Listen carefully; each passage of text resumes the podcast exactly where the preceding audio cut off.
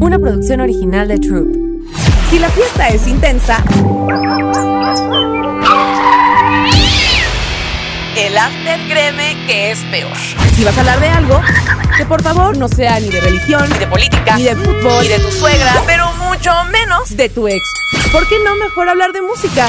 Ponte cómodo. Yo soy Esa Pau y esto es Pláticas del After. Hey, ¿qué onda? ¿Cómo están? Yo soy Esa Pau y sean ustedes bienvenidos a otra Plática del After, un capítulo nuevo, un capítulo más de este anecdotario musical que el día de hoy nos va a llevar hasta 1970 y una anécdota eh, encabezada por los Grateful Dead, la mítica banda de Jerry García, una banda que en algún momento no sabíamos o no sé, nunca se supo si era en realidad una como una hippie o una banda. Les voy a platicar sobre esta gira que se hizo en este momento donde la industria musical apenas estaba gestándose. O sea, esa generación de personas es la generación de personas que aprendieron a hacer que le dieron vida a la industria musical, a la industria de los festivales, de las giras, a un nivel ya muchísimo más masivo, ¿no? Con nuevos horizontes y algo que pudiera ir más allá como de un camión o una, una camioneta de uno a otro estado.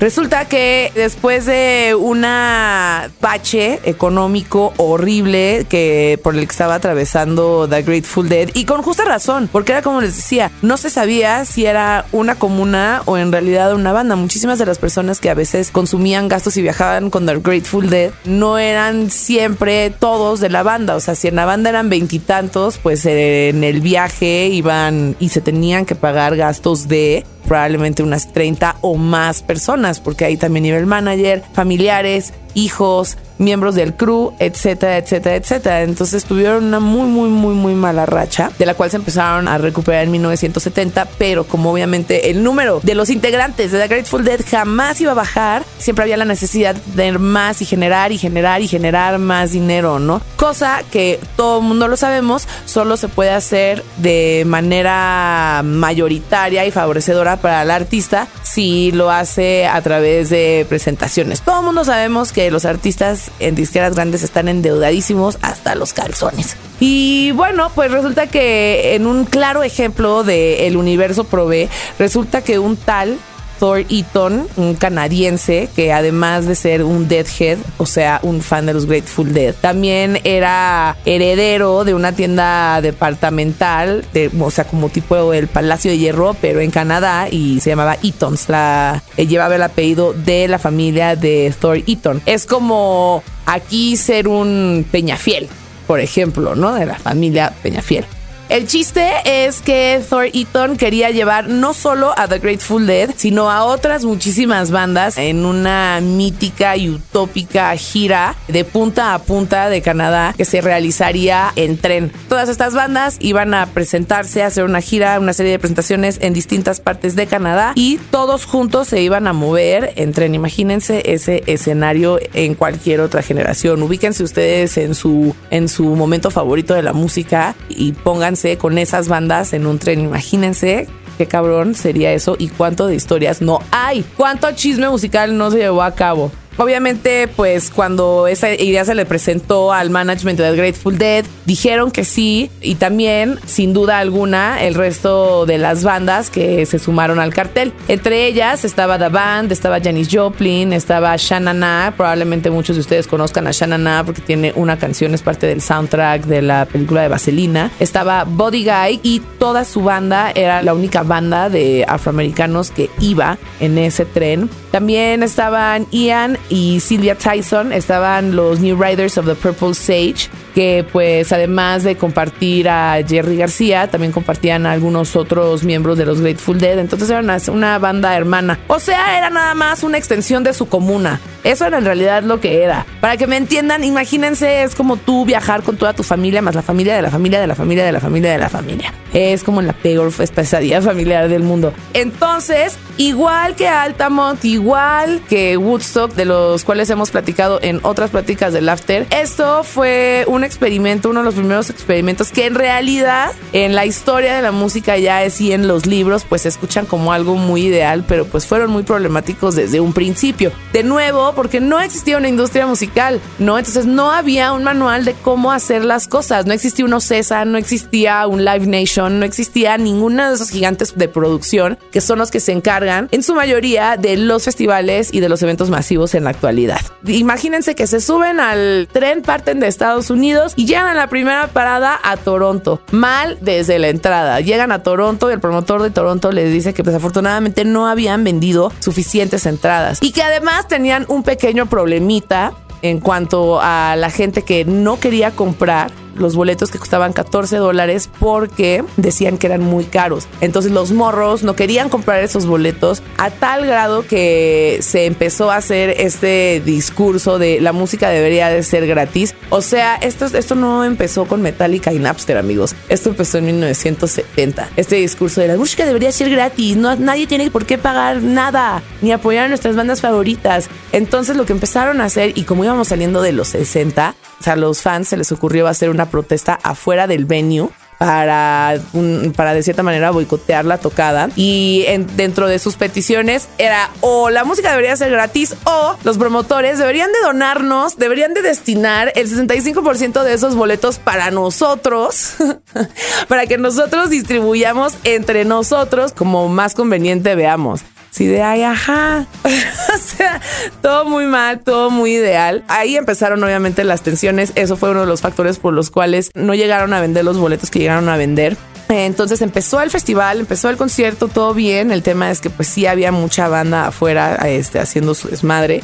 ¿No? Y no querían, no querían entrar y tampoco querían que dejar que la gente comprara boletos. Entonces le pidieron a Jerry García que saliera a hablar con ellos. Jerry García, que pues también fue como la voz de su generación, ¿no? Y era como el sacerdote, el chamán de la música en su momento. Intentó salir a hablar con ellos, explicarles por qué de alguna forma costaba lo que costaba, etcétera, etcétera. Obviamente, a palabras necias, oídos sordos, y no sé si es un dicho que quede para ejemplificar eso, pero al final el que no quiere escuchar, no escuches a lo que voy, o no hay más ciego que el que no quiere ver. Eso se eran los fans de Grateful Dead. Entonces quedaron un poco enojados y de la misma forma, pues a Jerry García no le gustaba mucho el conflicto. Lo que decidieron hacer era que para las personas que ya habían comprado los boletos del festival, los Grateful Dead iban a tocar un set. Y después de eso, pues para las personas primero las que ya habían pagado, y después de eso iban a salir a un parque por ahí este cerquita del venue de la arena en donde estaban para hacer un concierto completamente gratis para los fans que no quisieran pagar para entrar a ver no solo a The Grateful Dead, sino pues bueno, al resto de los artistas que estaban justificados, por así decirlo, en los 14 dólares de entrada que costaba que costaba este festival. Imagínense ahora cuánto cuesta un boleto de Bad Bunny. Antes el boleto costaba 14 dólares y ahora el boleto más barato de un concierto para ver a alguien como The Grateful Dead, o sea, Bad Bunny, tienes que pagar cerca de 150 dólares. ¿No? Más o menos. Por ahí van la inflación de los precios. Música gratis para todos. Ajá. Ajá, hermanos. Bueno, el chiste es que ya hacen la tocada de Toronto, vámonos, ya nos vamos y pues el tema, el discurso de la música debería de ser gratuita les afectó a lo largo de toda la gira porque pues obviamente se corrió este tipo de información, entonces muchísima gente también se unió a ese tema así de, ay no, pues no vamos a querer pagar, entonces a ver si los Grateful Dead quieren hacer una tocada ahí en el parque, cosa que nunca volvió a suceder en toda la gira, y entonces los promotores perdieron dinero, la gira se tuvo que acortar, pero lo que sí sucedió es que se vivieron unas cosas muy padres dentro de los vagones de este tren. Por ejemplo, ya que se iban a subir al vagón, al tren para salir de Toronto, se dice y cuentan la leyenda que pues un grupo de dealers, que era también muy fan de los Grateful Dead, se sintió un poco de mal por el tipo como de violencia, por así decirlo, con la que Toronto había recibido a los Grateful Dead, así que como una ofrenda de paz, enviaron varios kilos, varios kilos de marihuana al tren para que pues ya se fueran sin dinero, pero sí por lo menos con mucha marihuana y super pachecos todos los músicos.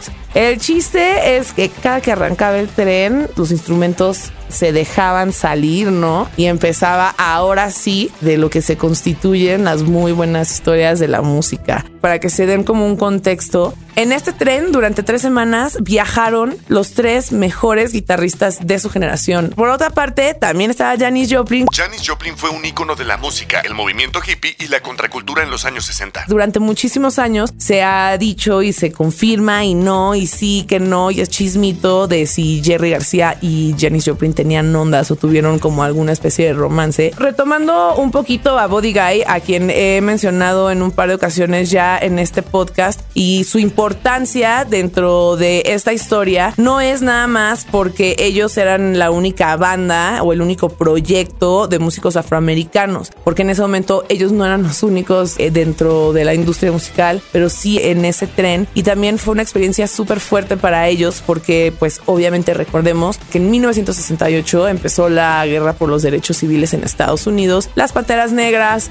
las protestas en las universidades para abolir el tema del racismo mismo que se sigue viviendo en Estados Unidos. Entonces sí, de por sí las personas afroamericanas, ahora los músicos también, son como muy cuidadosos y cautelosos hasta cierto punto, pues en los 60 más. Entonces no solo eran la única banda afroamericana en ese tren, o sea, la primera vez que ellos se iban a meter a un lugar donde había puro exponente o pura bandita del rock and roll blanco, por así decirlo. Puro californiano, hippie, etcétera. Entonces, pues la neta es que estaban súper sorprendidos de cómo en realidad si eran hippies todos y todos los recibieron muy cabrón y no había nadie que tuviera como ninguna conducta racista hacia ellos. Entonces, para ellos también fue muy importante eso, ¿no? No, no nada más para cubrir la cuota de raza dentro de un festival, dentro de un line-up, sino para ellos, ¿no? Porque era algo que venían súper frescos del racismo y obviamente, como les decía, de la lucha de los derechos civiles. Entonces fue algo muy cabrón porque también ahí ellos conocieron a distintos músicos donde después hicieron vínculos y nexos muy cabrones que resultaron en proyectos musicales. Ya eso es como, como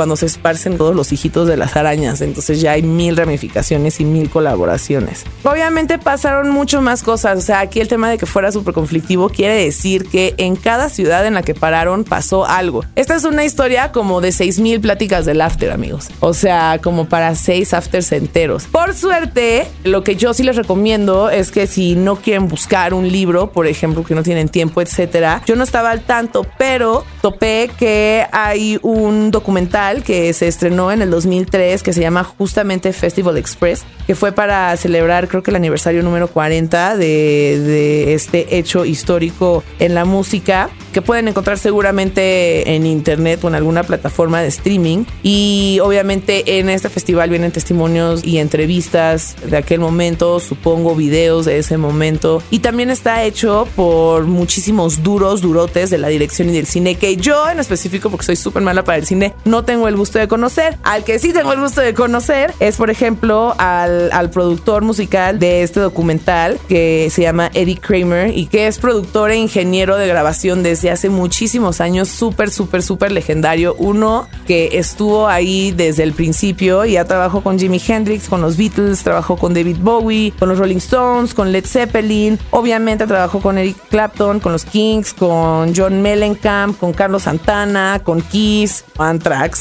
por ejemplo además de otras figuras que no tienen nada que ver, como Dion Warwick, ¿no? Que se van más por otros géneros como el disco. Entonces, la parte musical, obviamente, va a estar impecable. Entonces, yo hasta aquí les voy a dejar estos cuentos, estos chismitos musicales del Festival Express, porque neta, como les digo, esto sí es como para que se sienten y nos echemos unas buenas cubas y varios minutos platicando y fantaseando de lo que hubiera sido estar en ese tren. Para más información, pueden ustedes checar el libro de Sam Cutler, a quien ya hemos mencionado, se llama You Can't Always Get What You Want, o buscar en la red el documental del 2003 de Festival Express. Muchísimas gracias por caerle a cotorrear conmigo un ratito esta semana. Nos vemos en el próximo After. Yo soy Paulina, San Pau para los cuates, o sea, todos ustedes. Me encuentran en mis redes como arroba esamipau con U, a excepción si me buscan en Twitter, es con U.